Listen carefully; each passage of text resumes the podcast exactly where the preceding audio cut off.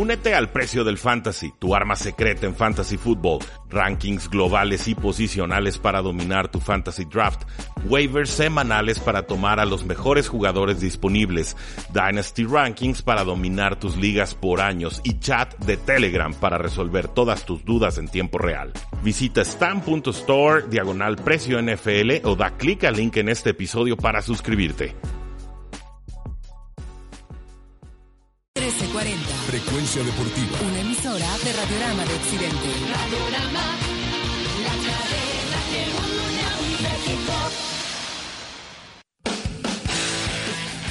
Tres y fuera, donde la NFL no termina y nosotros tampoco.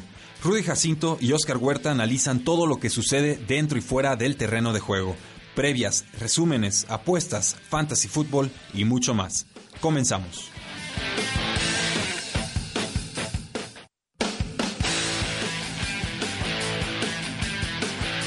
Saludos a todos y bienvenidos a un programa más de Tres y Fuera, donde la NFL no termina y nosotros tampoco. Mi nombre es Rudy Jacinto, me encuentran en Twitter como arroba NFL y me acompaña en cabina Oscar Huerta Peralta para platicar sobre lo que ya sucedió en el Thursday Night Football entre Arizona y los San Francisco 49ers.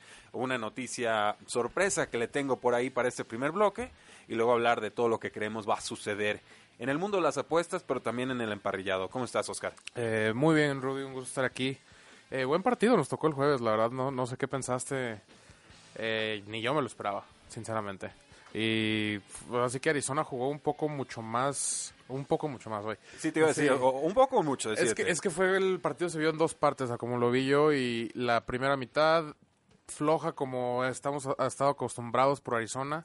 Eh, agarra ritmo, regresa. La defensa, la verdad, me sorprendió. Pensó, pensé que iba a jugar un poco peor. Sobre todo lo- el front seven estuvo deteniendo la corrida muy bien. Un equipo de San Francisco que ha estado corriendo muchísimo y muy bien el balón.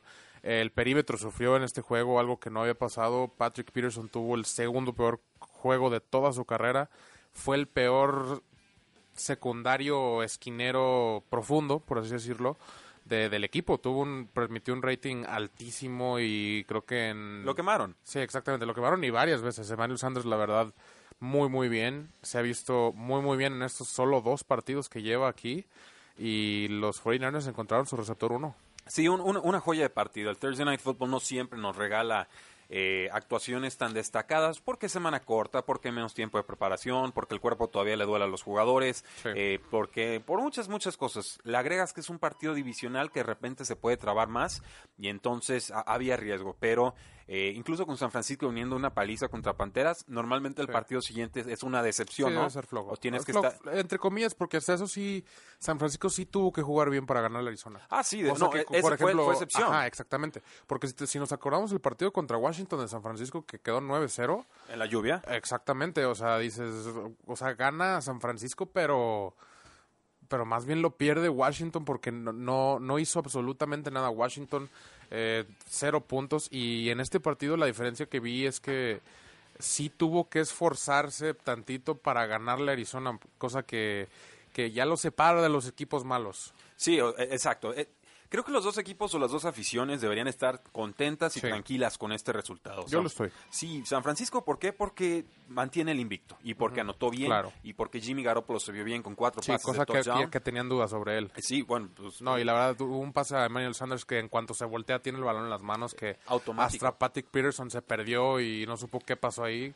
Hay, Me mucho, hay, hay muchísimo que analizar. Digo, el, partido Sí. empieza- el partido queda 28-25. Empecemos por ahí. San Francisco con récord de 8 y 0. Cardinals con récord de 3 victorias, 5 derrotas y, y un empate. Un, un duelo de dos mitades con un San Francisco. Primero Arizona anota con Kenyan Drake, una No, y carrera de luego- y 36 luego yardas. dos, tres y fueras de San Francisco inmediatos, que Arizona teóricamente pudo haber sido 14-21, 17-0. Sí, o sea, entra- le entró el nervio a. San Francisco. Responden, se enrachan, cierra mal Arizona en la primera mitad. Sí. Ya los habían detenido en zona roja. Había pedido, pidió un tiempo fuera el head coach Kyle Shanahan de San Francisco. No, Les- lo pidió Kingsbury. Fue Kingsbury el que lo pidió. Me- es- Peor tantito. toda la razón. Es que como los dos son head Sí. coaches jóvenes, los, los cruzo. sí, sí, para la jugada que ya habían detenido. Sí, y, y- y error. Y les, les cambian la jugada, un pasecito al lado derecho, cortito, dos, tres yardas. eh, y, y- y esos son los, eh, los llaman los ocho minutos críticos, o los, Sí. la ventana de ocho minutos. Los cuatro minutos antes del medio tiempo y los cuatro minutos regresando del medio tiempo. ¿Por qué? porque si tú logras eh, anotar ahí y luego recibes el balón, Sí. te despegas del rival, 14 puntos de diferencia y ahí se acaba. Sí, que des- después de hecho Kingsbury salió a declarar la, la razón de por qué es timeout y la idea detrás de eso a mí se me hizo un poco entendible, pero yo no lo hubiera hecho. Eh, que era para que quemaran su mejor jugada, que porque era cuarta y dos segundos. Puede ser. Quemaran su peor jugada, que terminó siendo una corrida y la jugada, la pase vino después. Y obligarlos a correr la segunda vez que, el- que tuvieron la oportunidad de anotar. Y pues le salió al revés, total. Sí, bueno, es cuest- cuestionable, sí, porque el resultado no funciona. Creo que tenemos que hablar de, de procesos.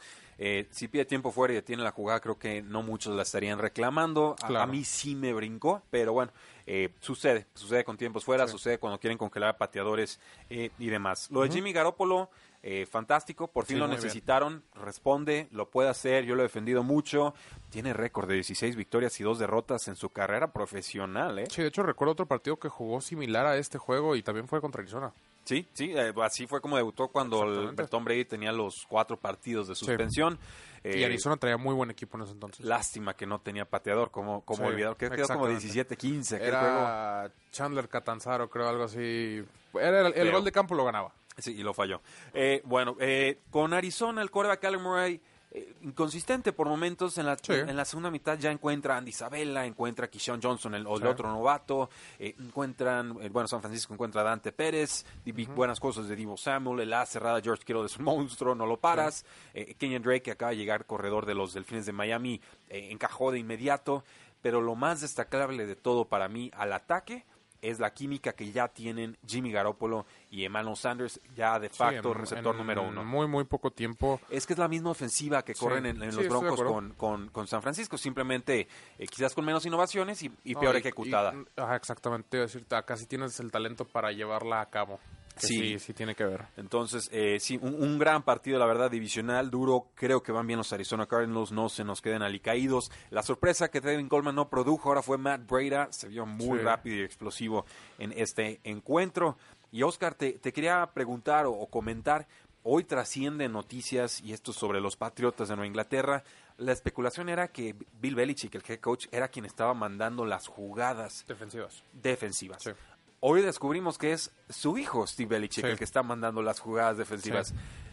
¿Eso debería preocupar al resto de la NFL? Sí y no. En cuanto, en, desde el, obviamente desde la perspectiva de cocheo puro, sí, sí deberías de asustarlo un poco. No, no sé, no creo que dure mucho en Inglaterra ese muchacho.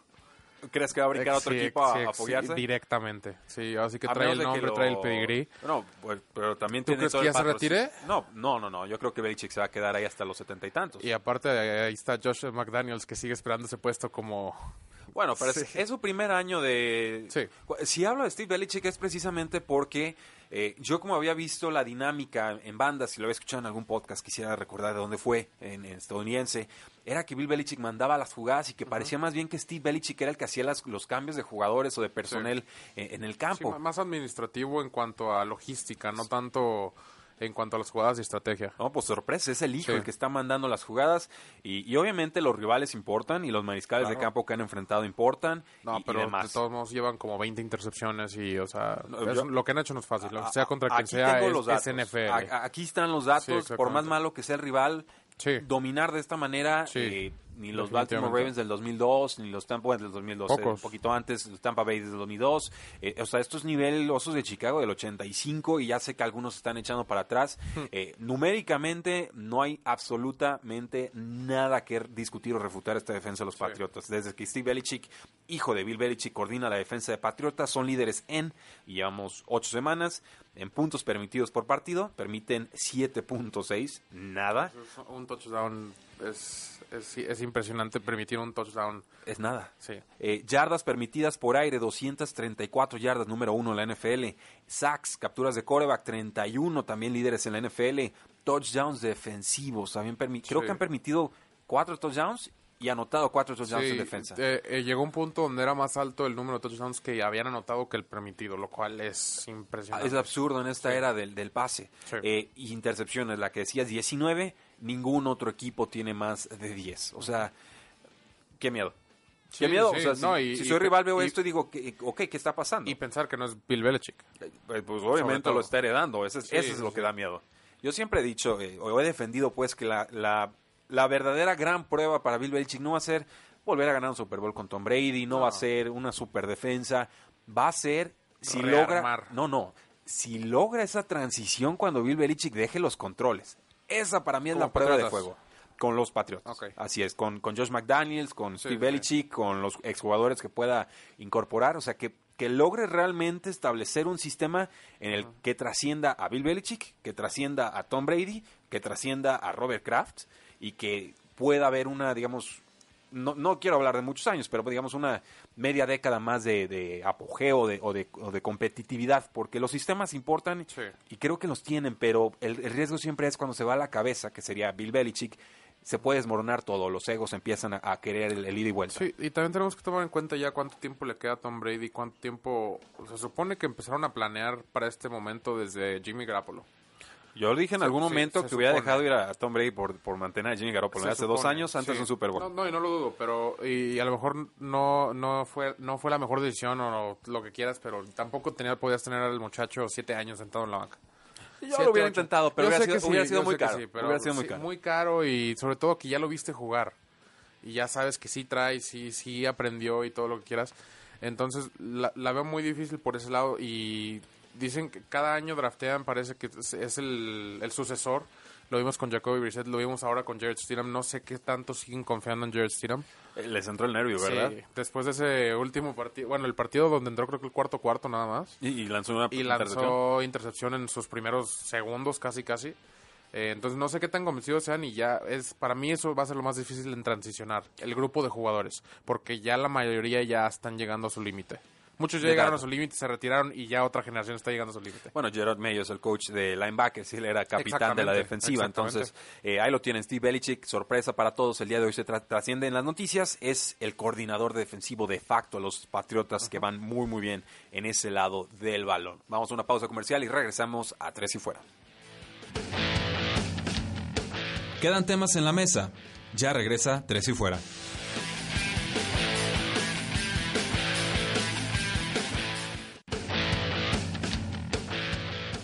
Regresamos. Tres y Fuera.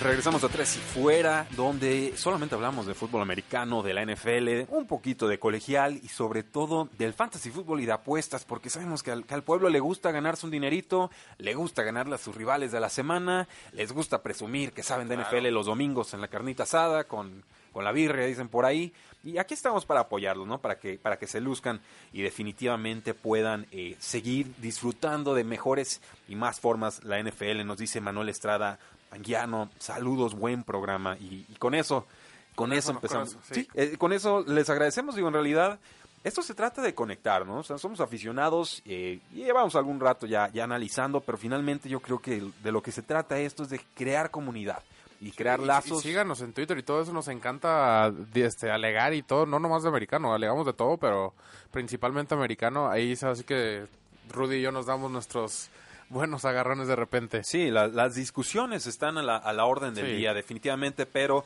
eh, vamos entonces, Oscar, con, con los partidos, porque hay, hay varios y hay que destacar, hay equipos que están en semana de descanso. Los Atlanta Falcons no juegan misericordiosamente. Eh, los Cincinnati, survival. sí, no, los Cincinnati Bengals no juegan misericordiosamente. Los Ángeles Rams no juegan, ellos están mejorando. Los Santos de Nueva Orleans están en el cielo, en el séptimo cielo, descansando ya con Drew Brees en la titularidad. Entonces, eh, eh, bueno, dos equipos buenos, dos equipos malos que no estarán participando en esta eh, semana. Eh, hay, hay muchos juegos, Oscar, ¿con cuál quisieras comenzar? Yo tengo Eh, propuestas, con pero lo que sea, este, hay uno si quieres en Londres. vamos con el juego de Londres. Los Houston Texans se enfrentan a los Jacksonville Jaguars, los Jaguars favoritos en estos momentos. Eh, no, mentira, el Texans favorito por punto y medio. Eh, Jaguars sería el teórico local, aunque aquí en realidad no hay ninguna clase Sí, por de eso la localidad. línea se me hace un poco rara. Sí, se comportó extraña. Abrió dos puntos y medio a favor de Houston, bajó a un punto. Eh, yo la tengo en uno y medio, un punto dependiendo de la casa de apuesta. El puntos combinados está en 47. Eh, me da la impresión de que se va un poquito altas, ¿eh? Creo que... Eh, ¿Tú crees que, que se va, se va, en- se le No, va a atascar el gatillo a la ofensiva de Houston? no, hasta eso no, yo creo que más bien Va a ser un partido raro, va- es divisional. Esta división sobre todo a mí me causa mucho conflicto porque nunca sabes qué esperar. Fácilmente le puedes ver que Tennessee le gana a Indianapolis y nadie dice nada. Eh, es como la división de Dallas un poco en ese sentido. Eh, a mí me gusta Houston. Houston trae más equipo ahorita, se lesionó JJ Watt, pero de todos modos creo que ha jugado suficientemente bien la defensa para ya darle espacio a Deshaun Watson, cosa que no estaba pasando al principio de la temporada. Ya, ya aguanta más y obviamente pues es, un ex- es una explosión esa ofensiva. Sí, eh, yo me voy a quedar con los Jacksonville Jaguars. Uno, porque ya tienen mucha experiencia jugando en Londres y creo que eso importa. Dos, porque no sé qué clase de visibilidad va a tener Sean Watson. Le metieron un zapatazo en Sí. el ojo y todavía estaba resintiéndolo. Eh, tres, porque tienen al líder corredor de la temporada, Leonard Fournette. Y cuatro, porque tienen al líder receptor en yardas de los Jacksonville Sí, Jaguars, con DJ. DJ, Chark. Eh, o sea, y, y le sumas que tienen una defensa bastante adecuada, que conoce Sí, que, ya ha ido en declive, sobre todo en la secundaria. ¿eh? Ah, pues no tienen a Jalen Ramsey, Sí, era, pero era normal. Sí se está notando. Sí, bueno, pero yo, yo, yo veo a un Jacksonville competitivo, creo que le van a hacer difícil la vida a los Texans, veo un juego apretadito, un juego cerrado, yo voy a quedarme con los eh, Jacksonville Jaguars. Este otro juego está un poco más bravo, Oscar. Estamos divididos. A ver, eh, sí, empezamos bien, empezamos bien. Sí, sí, sí. Las Águilas de Filadelfia, Mm, buen partido. eh, sí, contra los Osos de Chicago. ¿Qué esperas ahí? Eh, yo espero ver a Trubisky siendo Trubisky otra vez. La, Eh, la ¿qué- verdad, significa eso? A ver. que no, no ha estado operando nada. Allen Robinson le ha sacado la chamba, la verdad, muy, muy bien. Eh, por aire y por tierra, Montgo- Montgomery ya empezó a recibir balón, ya tuvo 27 acarreos el partido pasado. Tuvo una carrera de 55 yardas, Sí, si lo quitas, sí, sí, es vale. absolutamente lo mismo que hizo la antes. Pero ya le dieron volumen, que es algo muy diferente que, que no había pasado en otras semanas y eso va a ser importante. Yo de todos modos voy con Filadelfia porque en casa Filadelfia está jugando muy muy bien. Eh, jugar en ese estadio es como si fuera otro equipo diferente, sobre todo para la defensiva. Creo que en casa están permitiendo 2.9 yardas por acarreo o algo así. Y el perímetro está jugando mejor. No, no digo muy muy bien, pero mejor. Eh, regresa de Sean Jackson. Alshon Jeffrey ya tiene equipo completo. Jordan Howard, juego de revancha. Me gusta Filadelfia por todos lados. Eh, parece que Sean Jackson regresa, han establecido el juego Ya lo agarré. los- eh, ¿ya, ya lo tomaste? Ya. Es importante para esta Sí. ofensiva, abre el campo, le da más espacio para trabajar al resto Eso, de los eso, jugadores. aunque eh, va a ser muy indirecto, pero aunque no lo crean, a los dueños de Zackers, esto le va a abrir muchísimo el campo. Porque ha- había estado sufriendo muchísimo. Todo, toda la marca estaba ahí en el centro del campo en pases cortos, en 15 yardas máximo. El hecho de que Deshaun Jackson esté corriendo rapidísimo hasta el fondo del campo, eh, suben los safeties, no baja, eh, los linebackers quedan cubriendo al ala cerrada. te congela y eso la es defensa. un problema. Te congela la defensa porque los pones en un compromiso. Sí, su cornerback lo está siguiendo, pero Sean Jackson sigue siendo muy rápido, entonces se le escapa. ¿Qué Sí. hace el safety? Lo manda apoyo y abre el espacio del Y ahora centro, queda el o- linebacker cubriendo a Zackers. Y un linebacker Exacto. cubriendo a Zackers es muy, muy malo. Eh, Es duelo, es duelo ganado Sí. ese. Yo voy a quedarme con las Águilas de Filadelfia, que son favoritos por cuatro puntos. No creo nada en Mitchell Trubisky desde hace rato. Eh, no es de esta temporada, es de siempre, pero, de, bueno, no de Sí. siempre. Como novato, eh, sí, sí me agradaba un poquito más. Creía que podía madurar y no ha sucedido. La defensa de los Osos de Chicago, esa es la, la- la gran incógnita aquí, porque parece Sí, que ya se están días. rindiendo. Sí, sí, exactamente. Es lo que yo dije. Que un, por más buena que sea tu defensiva, es lo que me preocupaba de San Francisco también. Tu ofensiva tiene que darte espacio, tiene que darte juego y tiene que darte, para empezar, oportunidad. Porque si tienes una defensa que te está dejando ceros, te está dejando te está dejando prácticamente el juego eh, con 13 puntos, sales arriba, sales ganando, que es lo que ha pasado con Inglaterra. Afortunadamente con Tom Brady no ha pasado eso, que después hablaré tantito de eso porque creo que me está recordando un poco a la temporada de, de la de Peyton Manning, eh, cuando Von Miller prácticamente le regaló un Super Bowl a Peyton Manning. Eh, pero regresando a Chicago, eh, Trubisky no, no opera tanto o no opera lo suficiente como para llevar el equipo con esta defensa. Eh, contrario a, otros equipos y otras ofensivas que, que obviamente es mucho mejor la defensiva que la ofensiva, pero también tienes que tener suficiente, que es lo que mencioné hace poco.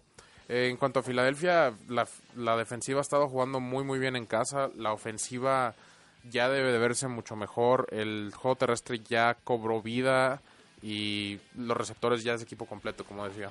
Vaya, entonces vamos a irnos dos con las Águilas de Filadelfia. Pasamos entonces al partido de los Pittsburgh Steelers que reciben a unos Indianapolis Colts a los que les ha costado mover la, la pelota, anotar en los últimos partidos. Desde el de Kansas. Sí, desde el de Kansas es favorito Steelers por punto y medio. Eso me llama la atención porque tampoco es que los Yo tengo Colts estén- menos uno. ¿Tú tienes Colts menos uno? Sí, todavía. Eh, yo los estoy viendo Steelers menos 1.5, imagínate, menos uno. Bueno, eh, el, el caso es que no les están dando ni una patada de diferencia ni a favor ni en contra. Puntos combinados habrían 43, los tengo en 40. Entonces se espera un duelo sumamente eh, defensivo. Eh, ¿Qué esperas aquí, Oscar? Eh, fíjate, este era mi pick de Survival. Curiosamente iba a agarrar a los Colts porque Mason Rudolph, eh, pues es Mason Rudolph, no es Ben Roethlisberger. Colts le ganó a Kansas, le viene de ganarle a Houston, ha jugado mucho mejor. Y mientras más empecé a analizarlo, mientras más vi el partido, la segunda mitad más que nada del partido de Pittsburgh contra Miami, dije que este puede ser un juego peligroso.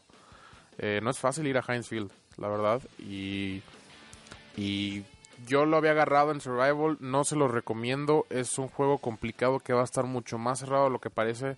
Se ve 5-2 contra un 3-4, pero no va a ser así. Creo que gana Colts, pero muy, muy cerrado. Eh, yo me voy a quedar con los Indianapolis Colts. También veo un juego cerrado. Creo que el- no va a estar James Conner, está, va a estar probablemente fuera por Todavía lesión no de hombro. dicen, sí. Eh, Benny Snell también una lesión de tobillo parece que va a estar ausente. Entonces esperaríamos más bien juego de Jalen Samos. Eh, los Colts son la segunda peor defensa contra el juego terrestre en esta temporada. Creo que eso le va a ayudar muchísimo a los Steelers a mover el balón.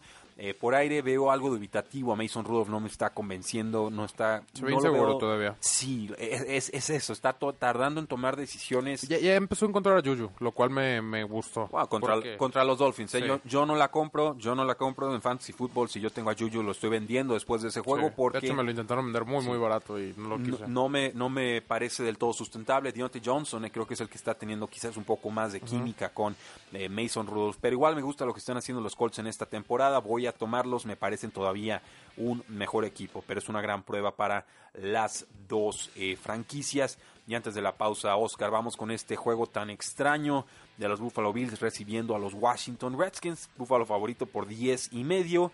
Eh, puntos combinados 37. Puede ser la más baja de todo el año. Sí, de- regresando al Survival, este es mi pick de Survival. Este es un juego donde creo que la defensa solita, solita puede ganar el partido. Juega Dwayne Haskins, si, no, si mal no recuerdo. Eh, Case Keenum sigue fuera por conmoción. Buffalo debe de ganarlo tranquilamente. Deben de aprovechar para experimentar cosas a la ofensiva.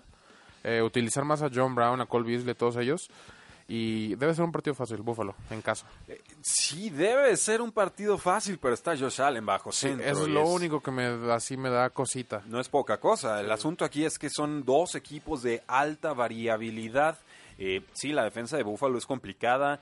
Tampoco son cojos del, to- del todo los eh, Washington Redskins. Sí tienen Sí. algo de pass rush. Eh, pero Dwayne Haskins, debutando, no se ha visto Sí. bien este año. Quieren establecer el juego terrestre. Su segundo Adrian. Peterson, pues entre que está lastimado, que no, que sí juega, que no. Eh, vamos, es, es- es una prueba muy complicada. Yo también voy a tomar a Buffalo. Esos 10 puntos y medio.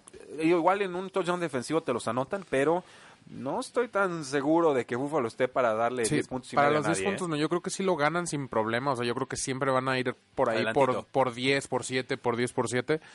Eh, si fuera Case Keenum no lo jugaba en Survival, porque creo que ha dado milagrazos Case Keenum y Dwayne Haskins no me ha gustado nada lo que he visto de él. Bueno, pues ahí lo tienen eh, a vigilar cómo va creciendo este quarterback Dwayne Haskins de Ohio State que tomaron los Washington Redskins en la mitad de esta primera ronda de draft.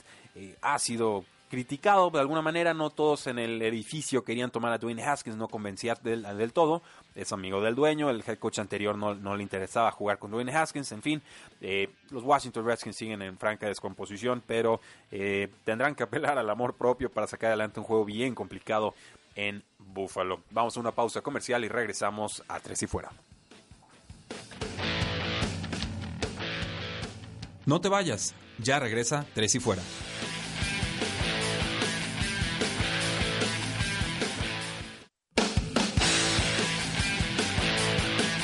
Regresamos a Tres y Fuera, donde la NFL no termina y nosotros tampoco. Mi nombre es Rudy Jacinto, me encuentran en Twitter como arroba NFL. Tenemos a Oscar Huerta para ayudarnos a seguir analizando todos los partidos de esta semana 9.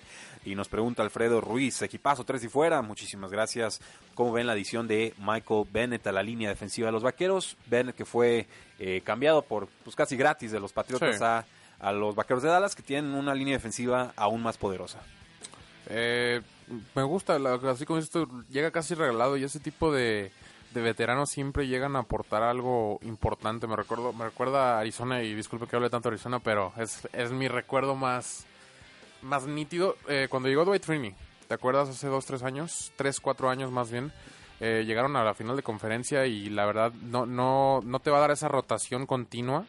No te va a dar el 90% de snaps que estás acostumbrado de un defensive end pero te da esos ese 50% de snaps y te da uno o dos sacks que son muy muy valiosos. Sí, definitivamente. A mí me gusta la edición de Bennett. Seguía siendo productivo con snaps limitados. Simplemente quería un rol más grande del que los Patriotas le podían ofrecer en estos eh, momentos. Seguimos con el resto de los partidos. Oscar, tenemos eh, el Panteras de Carolina contra los Tennessee Titans.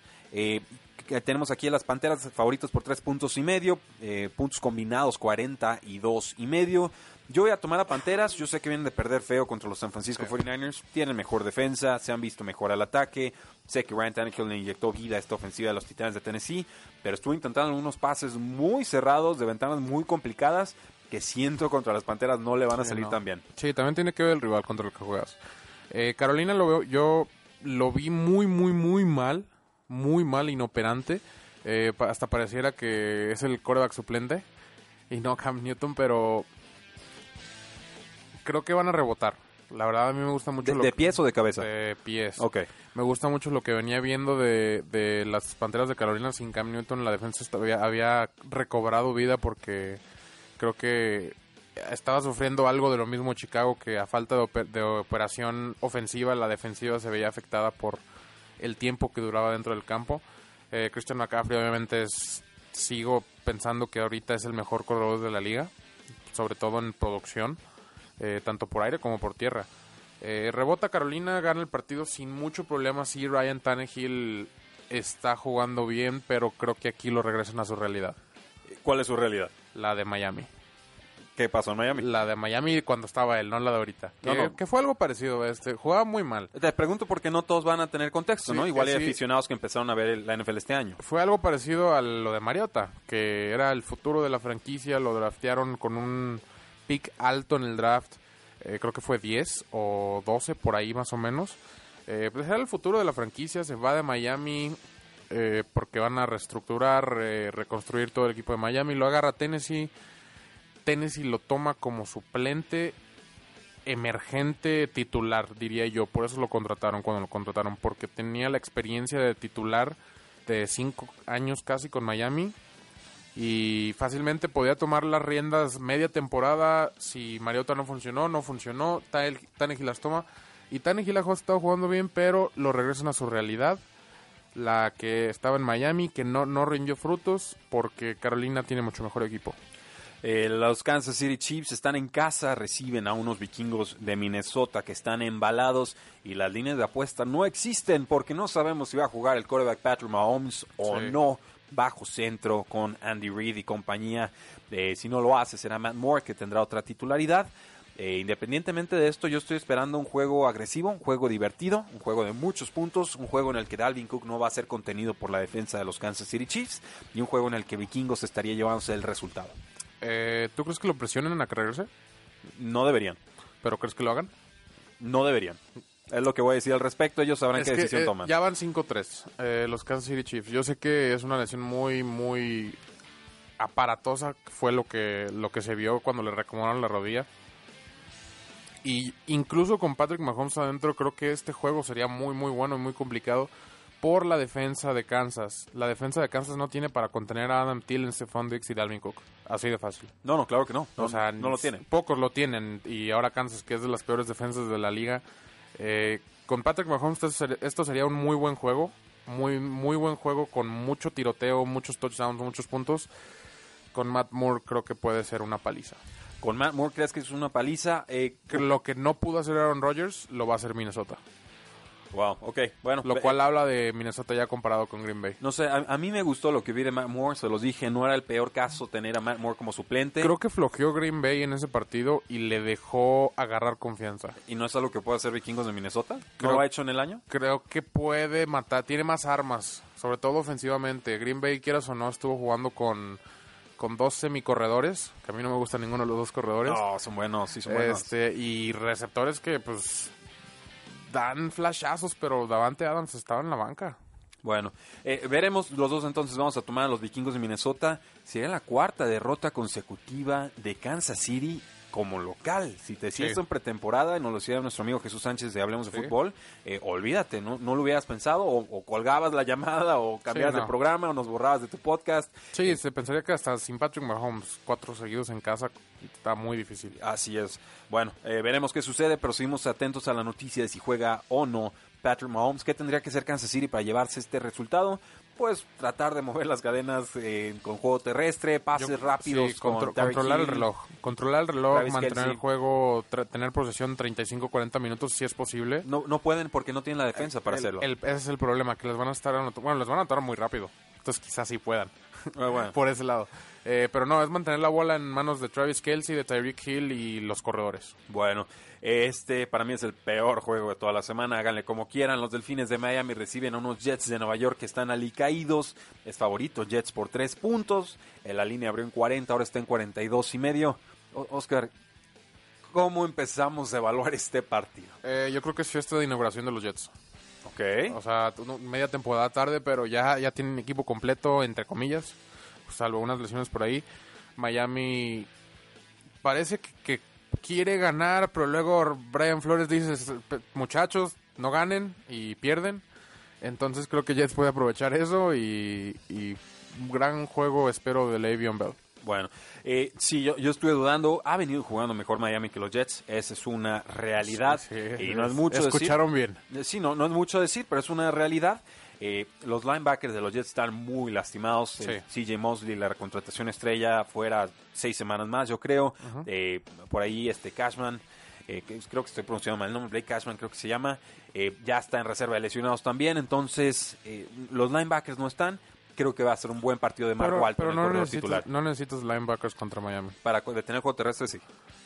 ¿De Miami? De Marco Alton, sí. ¿Ha estado jugando bien? Ah, Dios, son dos equipos malos. Alguien tiene O que sea, hacer daño. Sí, sí, sí, pero así que hasta los safeties ahí, linebackers decentes. No, no, no, no veo tanta bronca. ver, más bien, ay, más te- bien te voy- piensa del otro lado. ¿Quién cubre a Le'Veon No, Bell? te, voy- te voy a poner a prueba, ¿eh? Y si te, te venció, lo siento. ¿Quién es el linebacker número 3 de los Jets? Yo no sé quién No, va de titular. No, no, o sea, no puedo responderte a eso, No tengo ni idea. No, o sea, pero quién la, la ofensiva de Miami no requiere mucho talento, o sea, no requiere mucho talento para detenerla.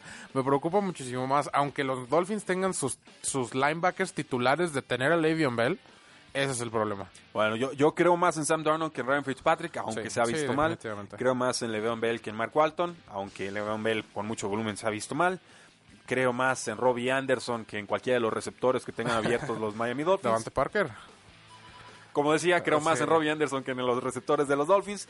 Denme a los Jets en un juego espantoso. No lo apuesten ni por accidente. No. Esa es la recomendación. No, yo te- te- por un momento pensé que le, ibas a ir a los Dolphins, ¿eh? No, eh, sí. Eh, empezaste a aventar cientos de comentarios ahí que me- En el programa del viernes con nuestro compañero eh, Jesús, sí estuve tomando los Dolphins y luego me acordé que Xavier Howard, este, este jugador de la, o que de la secundaria, eh, no, también, también, te también. acordaste de eso. Sí, o sea, to- un jugador en la secundaria importante no ha detenido a Robbie Anderson, o no podría detener Sí, a Robbie no. Anderson, y ahí cambié de pick. Casi tomo Miami. Sí, de, de hecho era, era nombre caliente en el trade deadline. Yo pensé que sí lo iban a mover.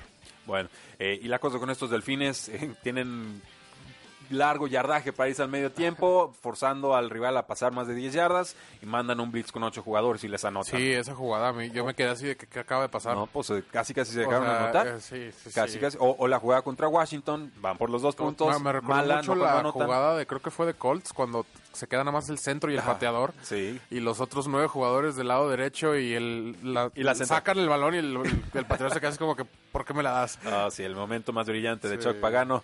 En fin, sigamos. Seattle Seahawks reciben a unos Tampa Bay Buccaneers, de los cuales yo no me fío. Seahawks es favorito por 5 puntos. La línea va hacia abajo, abrió como cinco y medio, ahora está en 5. Puntos combinados en 53. A mí me parece muy mala la defensiva de Seattle. Permiten un mundo de yardas. Le permitieron casi 500 yardas a Matt Schaub, que no haya jugado titulares del 2002 y ya tiene 38 años. Eh, Match era bueno. eh, sí, hace, hace que tres siglos, pero Tampa Bay de alguna manera incomoda incluso a los rivales fuertes. O sea, le fue a pegar a los Rams, perdió por menos de 7 puntos contra los Santos de Nueva Orleans. Y no veo por qué no Sin pueda dar. Sí, están jugando muy bien, de Sí. todas formas. Eh, no veo por qué no le puedan dar la sorpresa a Seattle. La localidad de Seattle no existe este año.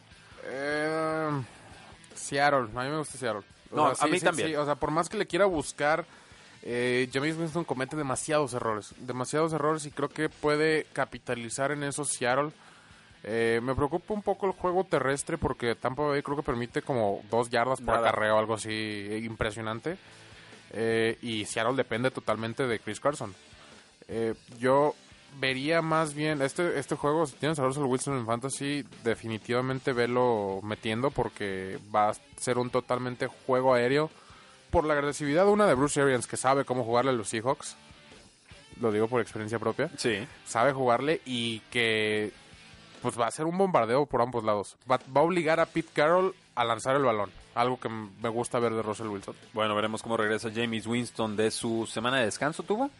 O, no, viene... de- Eh, sí no Sí. sí descansa Bueno, eh, ver- veremos. Creo que hacen un buen No. juego. No, sí jugaron la semana Eh, pasada sí, contra, Tennessee. Titanes. Tienes toda Sí, la razón. La semana anterior descansaron. Eh, creo que gana Seahawks, creo que no cubre la línea. Me quedaría con ese más 5 de los Tampa Bay Buccaneers. Vamos a nuestra última pausa comercial y regresamos a Tres y Fuera.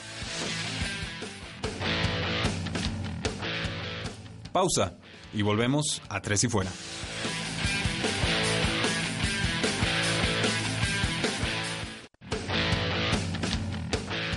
Inicia el último cuarto. Tres y Fuera.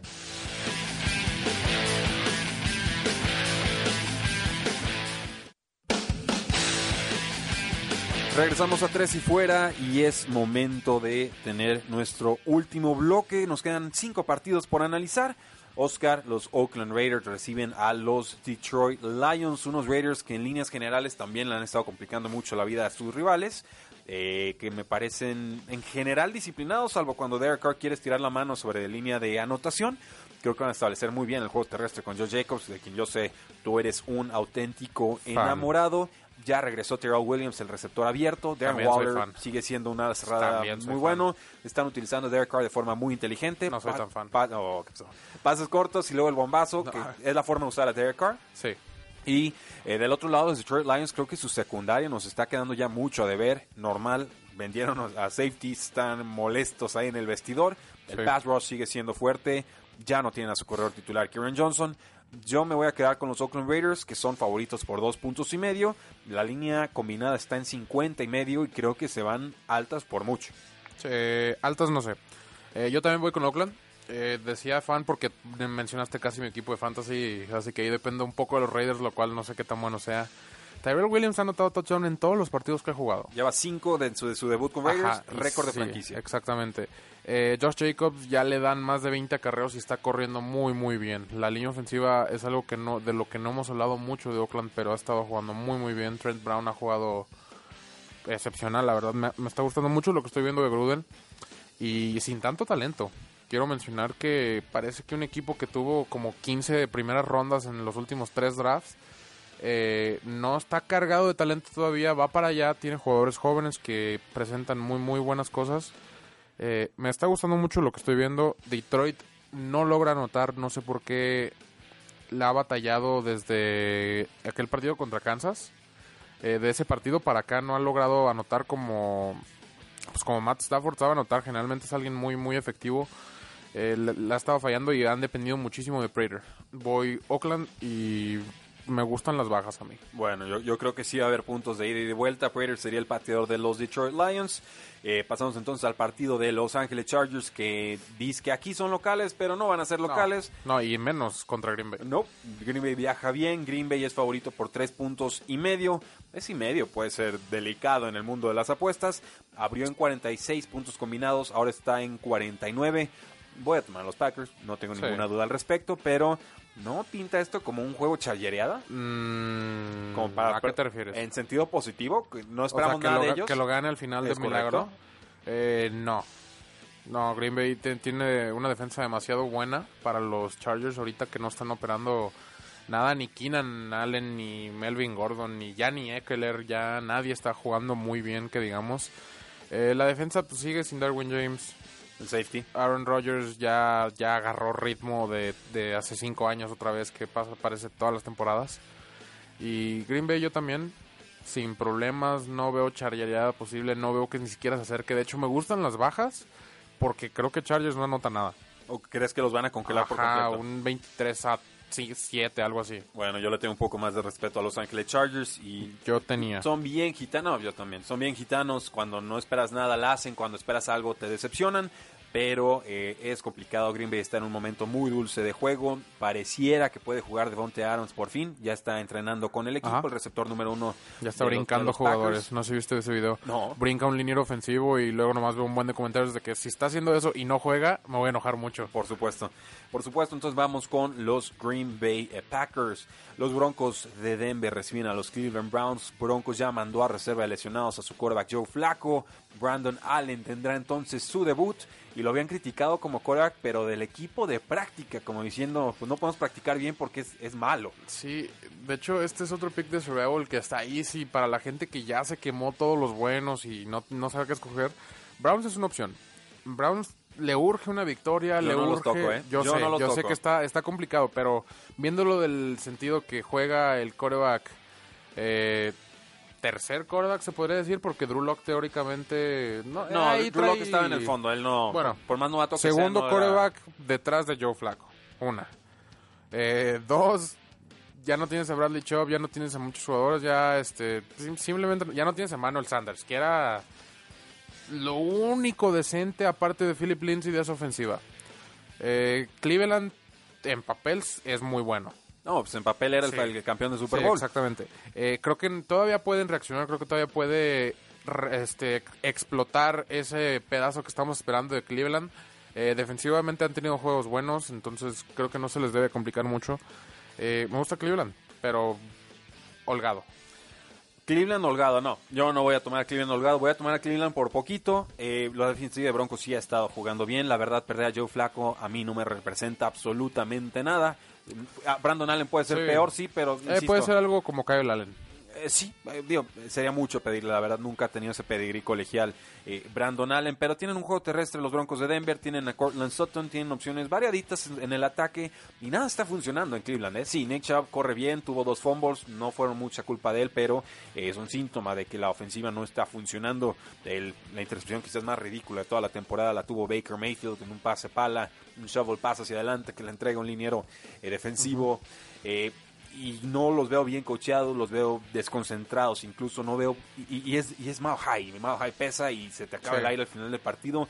Yo no veo juego holgado para los Cleveland Browns, los voy a tomar simplemente porque es un poquito más fácil proyectar lo que van a hacer al ataque que, lo- que los mismos Broncos, pero eh, si gana Broncos para mí va a ser con anotación defensiva, con entregas de balón, recu- balones recuperados, etcétera, y no lo veo para nada descabellado. ¿eh? Yo yo aquí no veo paliza, si me equivoco eh, me la trago con todo gusto. Los Baltimore Ravens reciben a los Patriotas de Nueva Inglaterra. Eh, juegazo. Este Sí, para mí es el juego de la semana. Y, y es la primera gran prueba para los Patriotas que ya leímos sus estadísticas defensivas y muchos no creen en ellos. Eh, yo creo que Baltimore les va a correr. Yo creo que Baltimore Sí. les va a mover las cadenas. Yo creo que Baltimore va a tener mucho éxito con Lamar Jackson en la primera mitad, sobre todo por tierra. Eh, creo que la prioridad de la defensiva de los Patriotas va a ser que no les conviertan jugadas por largo, en profundidad, con Marquise Brown y con Mark Andrews. Y creo que los Patriotas van a estudiar el juego de los Chargers en los playoffs del año pasado, en el que usaron a siete jugadores en la secundaria. Que, Sí. si recuerdan, fueron prácticamente tres cuartos de Lamar Jackson que lo borraron del mapa. Y ya en el cuarto cuarto les estaba remontando. Eh, voy a tomar a Patriotas.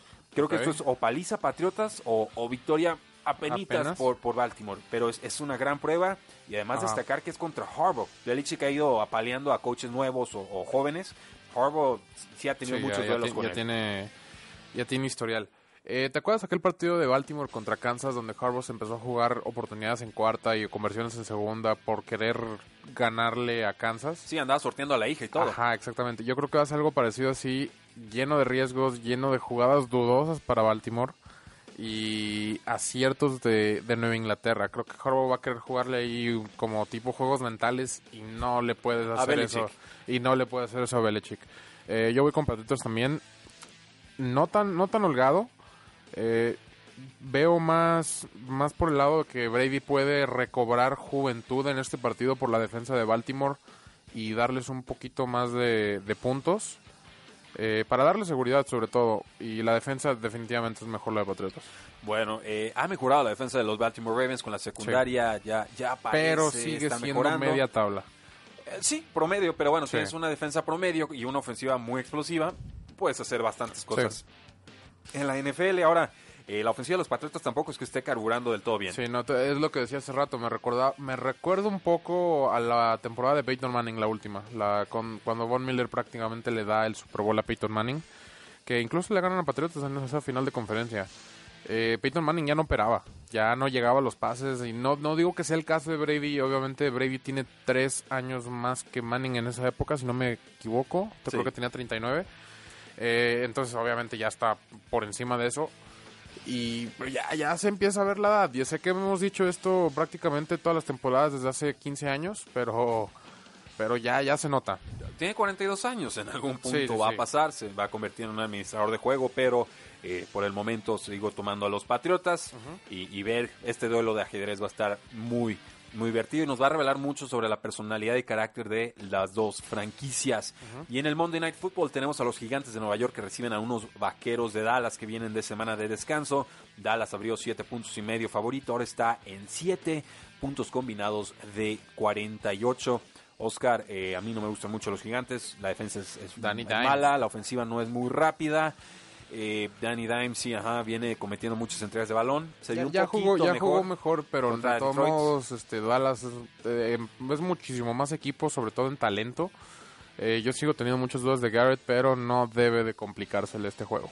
Bueno, aquí, aquí los vaqueros, acuérdate, contra los Jets de Nueva York, solamente Sí. tres puntos en la primera mitad, mismo estadio. Sí, yo veo a Gigantes un poco peor que Jets, la verdad. Eh, Ouch.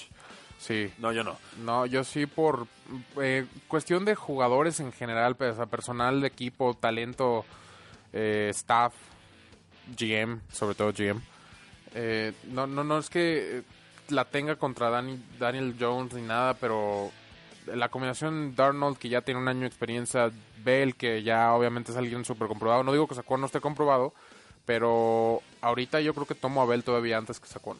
Eh, O sea, pa- para una temporada. Me, me parece, está bien. Eh, yo también me voy a quedar con los vaqueros de Dallas. Creo que se han dedicado a ganarle por mucho a equipos malos y han hecho que, eh, bueno, contra los fuertes han estado sufriendo. No, Sí. no nos va a servir mucho de prueba este, este juego. Igual la sorpresa de los Gigantes de Nueva York no deja de ser un juego divisional y le saben jugar a los vaqueros de Dallas. Eh, Oscar, eh, ¿qué nos dice Francisco Robles? ¿Quién es el favorito para ser campeón? Yo creo que Patriotas, claramente. Patriotas San Francisco ya me dejó en claro que sí es totalmente de verdad.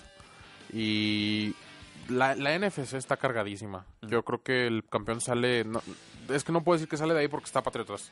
Pero simplemente si no existiera Patriotas.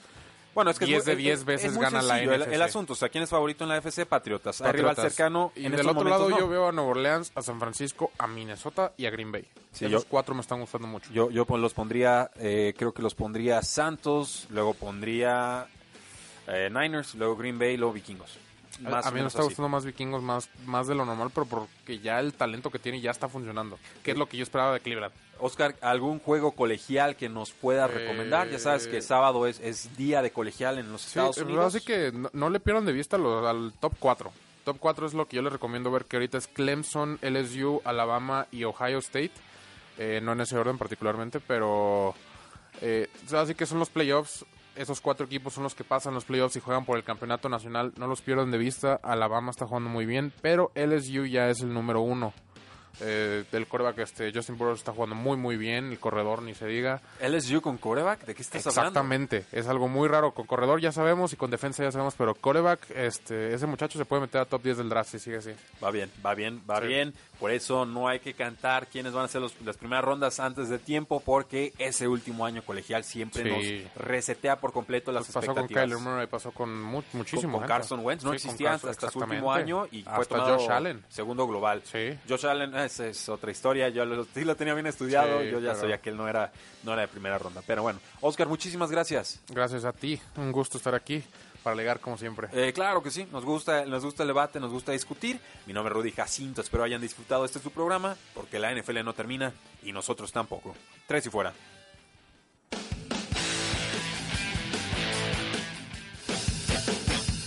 No olvides seguirnos en tresyfuera.com y en todas nuestras redes sociales: Facebook, Twitter, Instagram, YouTube, Apple Podcasts y Spotify. Porque la NFL no termina y nosotros tampoco. Tres y fuera.